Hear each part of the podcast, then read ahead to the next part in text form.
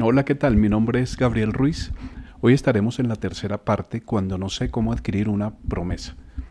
Y una de las cosas que nos impide disfrutar o entrar en algunas de las promesas de Dios está definitivamente ligada a una condición en nuestros pensamientos. Es un estado realmente aterrador. Y lo peor es que en ocasiones no tenemos conciencia de ello. Por eso en esta eh, tercera entrega me voy a detener a tratar esta enfermedad adquirida casi siempre conocemos su origen, pero no siempre. Por ejemplo, cuando nuestro cuerpo se enferma, en ocasiones sabemos la causa. Cuando nos mojamos en la calle o tenemos cambios bruscos de temperatura o estamos eh, sencillamente cercanos a alguien con un virus y amanecemos con molestias de garganta, ya sabemos qué es lo que está pasando. Pero pues no siempre conocemos el origen de nuestra enfermedad.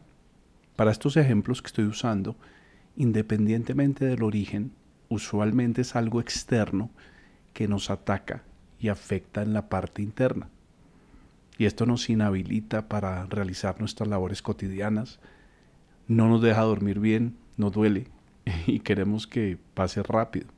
Nos compramos medicamentos, eh, tomamos muchos líquidos cuando estamos hablando de, un resfrío o de la gripa. También hay enfermedades graves que el cuerpo eh, no sabe cómo atacarlas y a no ser por una intervención sobrenatural, pues van a seguir su curso. Pero la buena noticia es que todas, todas las enfermedades de la mente y del alma pueden ser totalmente sanadas si encontramos la medicina correcta o el antídoto correcto. Hay una condición como la depresión, de la cual yo mismo fui víctima por años y esto me llevó a muchos problemas, entre ellos a, un estado de alcoholismo grave y a una destrucción progresiva de mis relaciones, de mi matrimonio, de mi cuerpo, cosas de las que por la gracia de Dios ya he sido librado. Pero hoy no, no me voy a concentrar en eso, sino en una cosa más grave aún, que usualmente no la atendemos a tiempo y que realmente es un cáncer que hace muchísimo daño y se llama la ausencia de perdón en nuestras vidas. Y es un tema que de pronto hemos escuchado muchísimas veces, tú has escuchado, has leído, eh, te han confrontado con esto en algunas ocasiones. Pero eh, realmente perdonar no es fácil y el camino fácil es no perdonar, porque realmente no hay que hacer nada o mejor no hay que hacer mucho al respecto. No es suficiente escuchar estos mensajes, es necesario conocer el carácter del asunto y alinear por lo menos cuatro cosas en nuestra mente, en nuestro interior para avanzar. El tema del perdón no es automático, pero sí se puede lograr pronto si nos determinamos y aplicamos algunos principios. Y cuando entendemos de verdad que la falta de perdón nos impide avanzar y alcanzar promesas de Dios, entonces ahí es cuando comenzamos a trabajar en ello. Entonces vamos al punto. Lo primero es que no podemos dar de lo que no tenemos. No podemos dar perdón si no tenemos perdón o si no hemos recibido perdón. No podemos transmitir paz si no tenemos paz. Tampoco podemos dar amor si no tenemos amor. No podemos transmitir un espíritu de fe si nosotros somos incrédulos. Y pues obviamente no podemos perdonar si no hemos sido perdonados por Dios. Pero hay algo más grave aún y es que en, muchas situaciones de la vida hemos recibido el amor de Dios, la paz de Dios, el perdón de Dios, pero no estamos dispuestos a transmitirlo a otros. Y eso se llama egoísmo. Hoy no va a ser nuestro tema, hoy estamos hablando de la falta de perdón y cómo perdonar de verdad para poder avanzar y adquirir promesas de Dios. Dice eh, el libro de Colosenses lo siguiente, dice, ustedes estaban muertos a causa de sus pecados. ¿Qué es pecado? Porque es una palabra que hoy día está demasiado desvirtuada. Pero el pecado realmente es errar el blanco. Eh, ayer estábamos viendo un partido de la selección y nos dimos cuenta que muchas veces erraron el blanco, porque el objetivo en el fútbol finalmente es hacer goles si un equipo no hace goles, pues no gana. Y podrán hacer todas las figuras que quieran y los pases espectaculares y el equipo estar bien estructurado, pero si no hacen goles, pues no van a ganar los partidos. Finalmente ayer se ganó el partido y se hizo un gol. Pero ¿qué es pecar? Pecar es no hacer goles. Pecar es justamente errar el blanco. Entonces dice, ustedes estaban muertos a causa de sus pecados o de hacer las cosas mal, porque todo el tiempo estamos errando el blanco en nuestro propósito de vida, con nuestra pareja, con nuestros hijos, con nuestros compañeros, erramos muchísimo el blanco. Pero dice que en ese momento Dios nos dio vida con Cristo al perdonar todos nuestros pecados. Y nos menciona este libro que Dios en Cristo nos perdonó todos los pecados, es decir, los pecados pasados, los pecados presentes y los pecados futuros. Eso es una gran noticia. Pero no es suficiente conocerla, es necesario apropiarnos de ello. Y hay unas pautas espectaculares en este libro que nos ayudan a entender cómo hacerlo. Dice lo siguiente, si afirmamos que no tenemos pecado, lo único que hacemos es engañarnos a nosotros mismos y no vivimos en la verdad. Porque a veces con todo este tema de falta de perdón pensamos que estamos como respondiendo o ejecutando una venganza hacia la persona que nos hizo daño o hacia aquella situación que no logramos entender o a veces hacia Dios mismo. Pero lo que dice este libro es que nos estamos engañando a nosotros mismos porque nos volvemos esclavos de aquellas personas que no perdonamos. Por ejemplo, eh, tú estás en la costa, estás en el mar, estás en la playa, estás disfrutando allí con tu familia y de repente te acuerdas de eso que te hicieron, de eso que te lastimó, de eso que te afectó. Y entonces se te daña el, el día, cambias tu expresión y resulta que la persona que te hizo daño está en otra ciudad. Ni siquiera se está dando cuenta de lo que estás viviendo. Y entonces ahí es cuando te haces esclavo de esa persona. Porque cuando no perdonas, entonces tú te engañas a ti mismo. Pero dice acá, pero si confesamos nuestros pecados a Dios, Él es fiel y justo para perdonarnos nuestros pecados y limpiarnos de toda maldad. Entonces, la falta de perdón es un pecado. La falta de perdón es cerrar el blanco.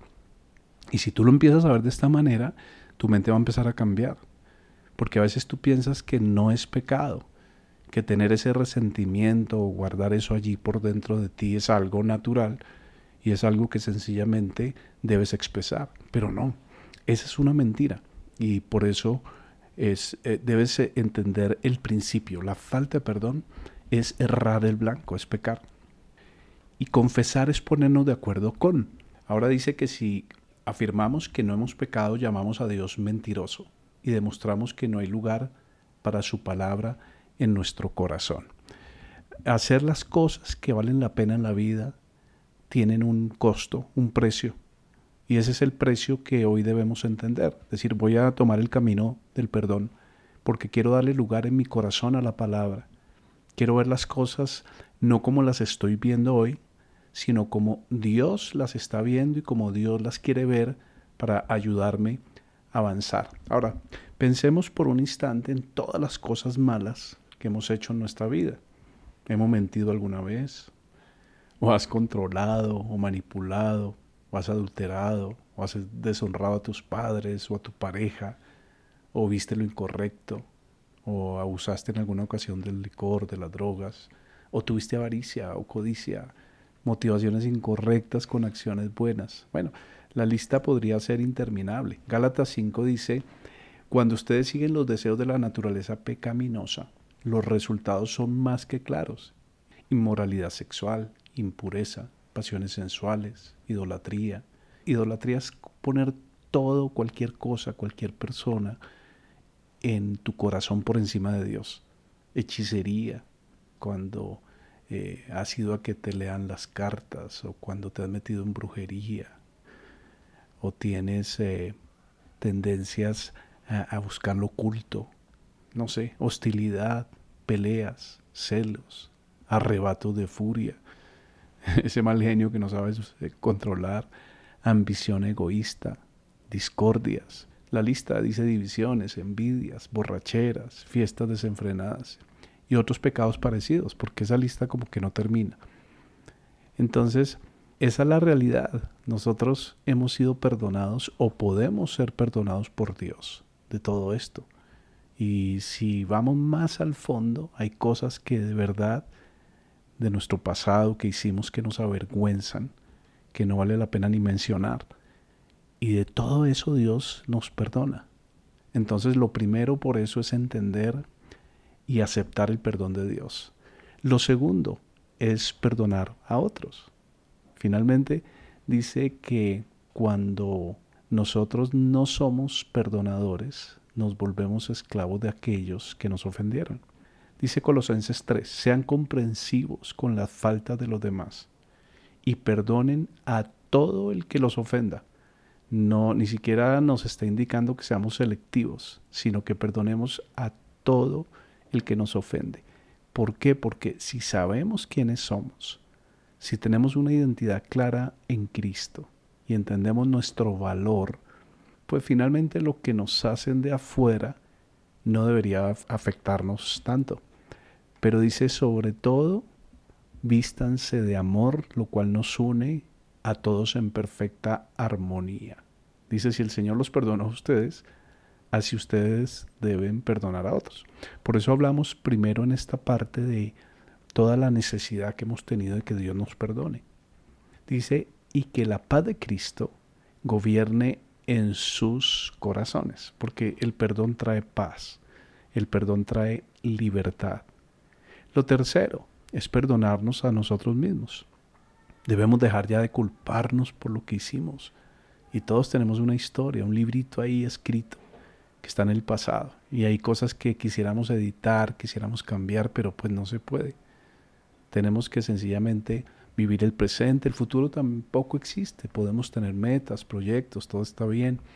Pero hay que vivir el presente y hoy tenemos que tomar la decisión de perdonarnos a nosotros mismos. Hay una pequeña ilustración que nos va a ayudar.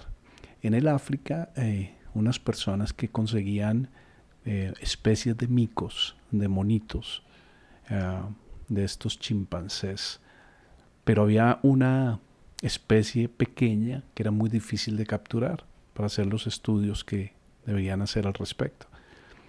Y entonces descubrieron que eh, en las rocas había unos huecos pequeños donde podían colocar nueces. Entonces colocaban las nueces en estos huequitos y se hacían detrás de los árboles y esperaban a que estos pequeños micos se acercaran para tomar las nueces. Pero pasaba algo bien, bien difícil de, de entender y es que los miquitos cuando metían la mano, cogían las nueces, cerraban la mano y no podían salir del hueco. Al cerrar la mano era imposible sacar su mano. Pero ellos no querían abrir la mano porque tenían sus nueces y quedaban atados allí a la roca. Así nos pasa con el pasado. A veces lo tenemos agarrado con todas nuestras fuerzas y no queremos soltar esas nueces. Y entonces somos eh, una presa fácil. Por eso tomamos, por eso debemos, perdón, tomar la decisión de soltar estas nueces y, y decir no importa ya lo que pasó, pasó, lo que hice, hice. Yo por eso eh, hoy puedo hablar con libertad del, del alcoholismo, del que fui objeto, porque ya fui libre aún de la eh, amargura, o de la vergüenza que esto puede causar. Dios trajo libertad y por eso puedo ayudar a otros para que tengan la misma libertad. Y lo último, para terminar este espacio, esta tercera entrega, es debemos perdonar a Dios. Yo escuché en estos días a un predicador que se llama Craig Groeschel decir, técnicamente Dios no peca, por eso esto lo tenemos que decir con todo respeto, y es que Dios no puede hacernos daño, es imposible. Pero a veces nosotros sí percibimos nuestra vida como si Dios nos hubiera faltado. ¿Por qué? Porque no contestó una oración, o sí la contestó pero nos dijo que no, o porque permitió que pasara algo en nuestra vida que no entendemos y que no entenderemos. Por tantas razones, a veces el resentimiento más profundo lo tenemos hacia Dios. Y tenemos que colocarnos del lado correcto, del lado de Dios, y decir, Señor, tú eh, jamás me vas a hacer daño. Tú me amas con amor eterno, entregaste a tu Hijo para morir en la cruz por mí, y sé que juntamente con Él me darás todas las cosas. hoy quiero dejar de lado lo que no entiendo. Saben, es como comer pescado. Hay que dejar las espinitas que no entendemos a un lado y comernos lo que sí nos podemos comer. Así es vivir la vida con Dios. Entonces hoy podemos nosotros avanzar para resumir el perdón de Dios sobre mi vida. Lo segundo, perdonar a otros. Lo tercero, perdonarme a mí mismo. Y lo cuarto, perdonar a Dios. También te puedo garantizar que Dios está más interesado en que tú tomes esta decisión a que tú mismo quieras hacerlo. Por eso tienes que hacerlo de la mano de Él y decirle a Él que tú solo no puedes, que necesitas de su guía, de su poder, de la llenura del Espíritu Santo para lograrlo. Y no importa cuánto te tome, pero yo estoy convencido que eh, si, si tú lo determinas, si tú lo decides en dos, tres días, en una semana, vas a ver el fruto de tu determinación, de tu decisión, y tu corazón va a estar súper abierto a recibir nuevas promesas de Dios. Te mando un fuerte abrazo, Dios te bendiga. Chao, chao.